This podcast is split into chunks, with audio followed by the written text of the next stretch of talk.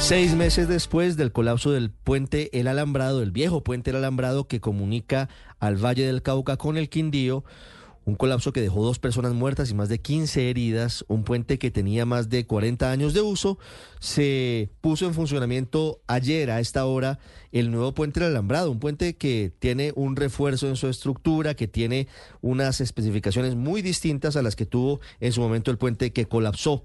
El gerente de Autopistas del Café es Mauricio Vega, es el responsable de esta obra. Doctor Vega, buenos días. Muy buenos días, Ricardo. Un saludo para usted, para la mesa de trabajo y para todos los que nos siguen hasta ahora en Blue. Muchas gracias por contactarnos. ¿Cómo ha funcionado el puente del alambrado en estas 24 horas después de su reapertura? No, muy bien. Eh, previo a ello hicimos las pruebas de carga reglamentarias e incluso algunas pruebas dinámicas más que hicimos hasta la noche antes de la apertura y la respuesta que dictaminaron los ingenieros es perfecta. El puente está en perfectas condiciones, quedó muy bien construido y quedamos allí con una infraestructura no solamente nueva, sino de con, pues, con las últimas especificaciones en materia de diseño y con alta ingeniería cumpliendo de sobra no solamente los manuales eh, de puentes nacionales e internacionales, sino para la eh, para los vehículos y para la carga que pasa por allí. Así que estamos muy satisfechos de haberle cumplido no solamente a la región, sino al país, con la fecha que dijimos hace seis meses que, que, lo pondríamos en funcionamiento. Era un compromiso casi que personal y era el 12 de octubre, entonces es muy satisfactorio haberlo podido entregar el día que era. ¿Cuánto costó el nuevo puente del Alambrado, doctor Vega? No hemos cerrado cuentas, eh, Ricardo. Esto ha sido una, una, una obra pues muy sui generis, que se ha hecho en tiempo récord debería haber tardado una hora así un año y medio dos años y aquí pues estamos hablando de cuatro meses, que fue lo que duró la construcción una vez se retiró la estructura colapsada. Eh, pero estamos hablando de una inversión que supera los 20 mil millones de pesos y que con un esfuerzo enorme ha cometido la, la concesión con sus propios recursos por decisión de los socios hasta tanto eh, eh, pues no se llegue a algún tipo de acuerdo con el gobierno después recuerde usted que la eh, infraestructura colapsada había sido construida por el Estado, por el Ministerio de Transporte en su momento y le había sido entregada en operación a Autopistas del Café en el año 2005. Era una estructura de más de 50 años. Entonces ha sido un esfuerzo muy grande, pero, pero el compromiso de, los socios de la empresa y de Autopistas del Café era restablecer cuanto antes la movilidad y nos satisface mucho haberlo podido hacer desde ayer. Yo veo en este nuevo puente del alambrado, doctor Vega, una estructura metálica a los lados y en la parte superior. ¿Cuáles son las diferencias? Claro, el otro puente se construyó hace mucho tiempo, hace 50 años, pero quisiera que usted les contara a los oyentes la diferencia que hay en materia estructural, sin ser muy específicos, pero sí para que la gente sepa cómo se diseñó y se construyó este nuevo puente, que ahí estamos viendo en nuestro canal de YouTube, eh, en una vista aérea que, que muestra la estructura definitiva desde la parte superior. Son, son dos puentes muy distintos. Aquí tuvimos una fortuna enorme. Eh, ocurrido el colapso, eh, nosotros teníamos eh, acceso a este puente que había sido construido para otro lugar del país y que por motivos legales pues o, una dificultad que tenían ambiental no había podido ser instalado. Entonces el, el puente mide 103 metros y la luz que teníamos en el alambrado era de 100 o sea que eh, casaba perfectamente. Es un puente metálico en acero, eh, son 103 metros, como le digo, son 17 metros de ancho y eh, dos arcos paralelos de, eh, de, 17 metros de, de, alto, perdón. El puente anterior tenía su estructura metálica con una, un diseño, pues con una ingeniería completamente distinta en la parte inferior no era, digamos, en arco, sino que la estructura estaba en la parte inferior. Pero además en el proceso constructivo, eh, a pesar de hacerlo en, tiempo récord, este ha sido un trabajo 7 por 24 en el que más de 150 personas pues pucha, literalmente se dejaron la piel trabajando en unas condiciones difíciles, la temperatura allí es, es bien alta. Eh, por ejemplo, las, las soldaduras, que son la vida de, este, de, una estructura de esta naturaleza, tienen que hacérsele una auditoría al 30, al 40%, dicen los manuales.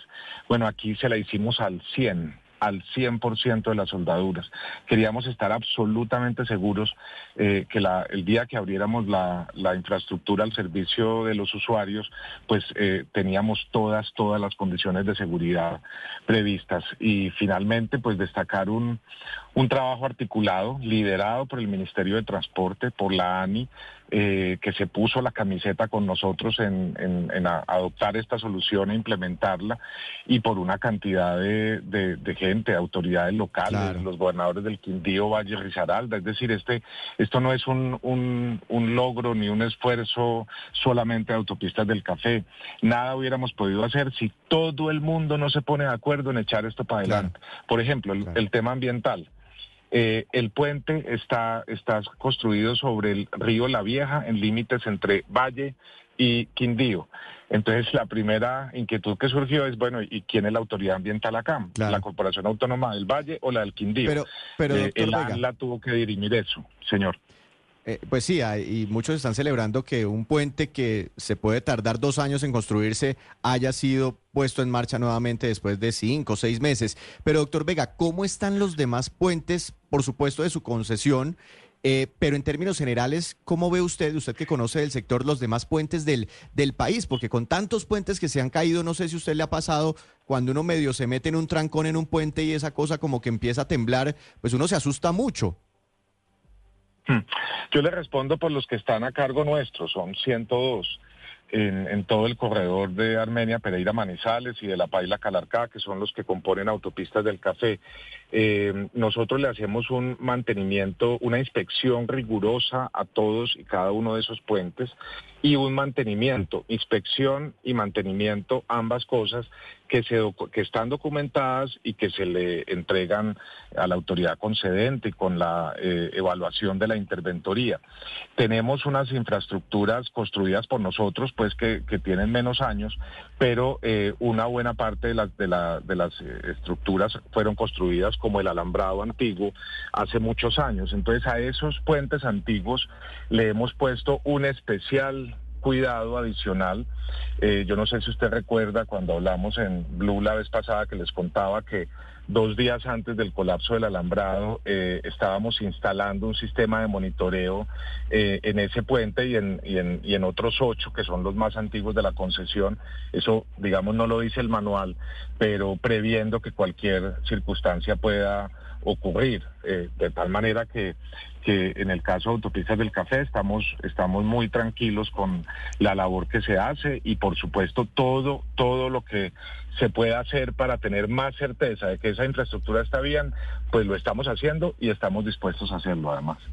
Este puente entre Valle y Quindío, doctor Vega, es un puente provisional. ¿Se va a construir un puente definitivo en esa zona sobre el río La Vía? No, no, no, no, no es un puente completamente, es una solución definitiva, es un, un puente para 100 años o, o, mucho más. Es que la fortuna de haberlo tenido, entre comillas, prefabricado eh, o haber tenido acceso a, ese, a esa estructura prefabricada, entre comillas, fue muy grande, porque nos ahorramos un tiempo pues gigantesco que, que nos permite restablecer la movilidad cuanto antes. Es que la afectación, entendemos, era muy grande, era muy grande no solamente en el corredor Bogotá-Buenaventura, eh, que, que, que, que se había complicado con una vuelta de una hora y media aproximadamente más que tenían que dar los vehículos, sino eh, a nivel local, a nivel local, la movilidad entre los dos departamentos, el impacto que generó esa cantidad de tráfico en, la, en los municipios eh, por donde pasaban las rutas alternas que definió el gobierno.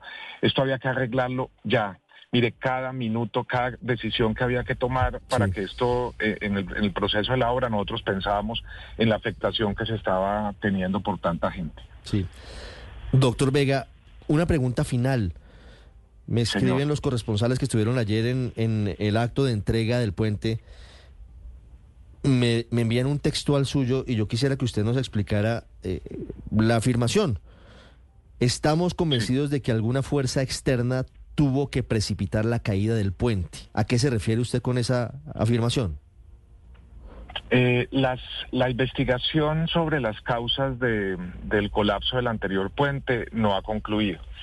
Eh, el gobierno, la ANI está haciendo una investigación que no ha concluido, la Fiscalía está haciendo otra. Nosotros tenemos tres firmas eh, independientes, cada una de ellas que están haciendo esta investigación, una norteamericana, una europea y otra de origen colombiano. Y eh, en este momento estamos en pruebas de laboratorio en los Estados Unidos y en Europa, no solamente de, piezas del puente, sino de los vehículos que estuvieron allí afectados con esta situación.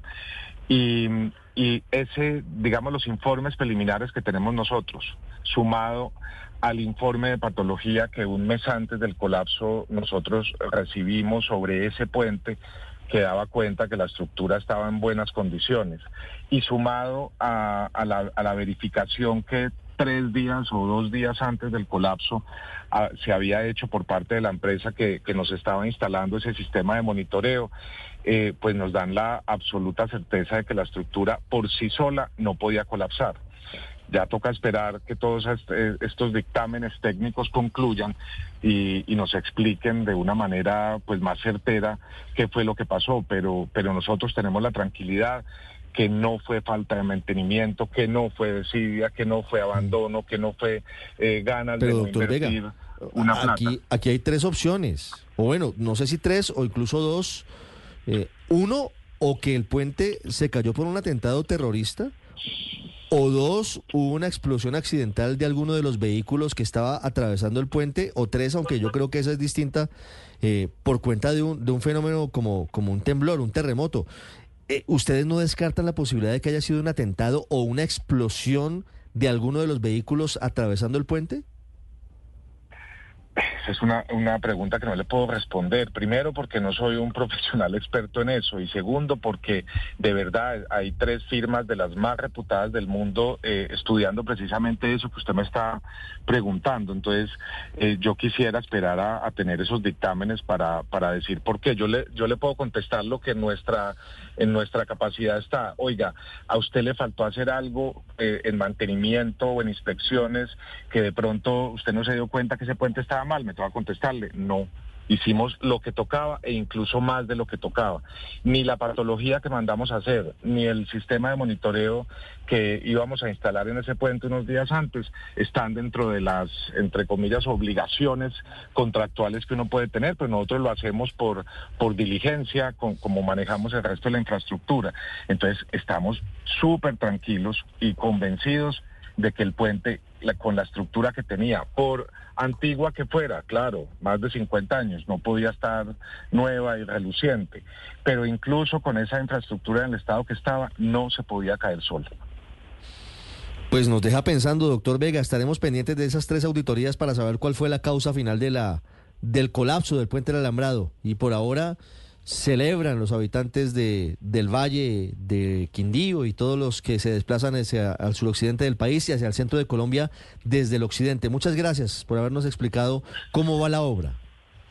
No, a ustedes, Ricardo, muchas gracias por todo el seguimiento que le han hecho y permítame un, un, comentario final reiterando la unión de esfuerzos en cabeza del Ministerio de Transporte y de la ANI y lo más importante de todo, el valor, Ricardo, de la palabra empeñada, que, que con esta apertura estamos cumpliendo una palabra que le dimos al país hace seis meses.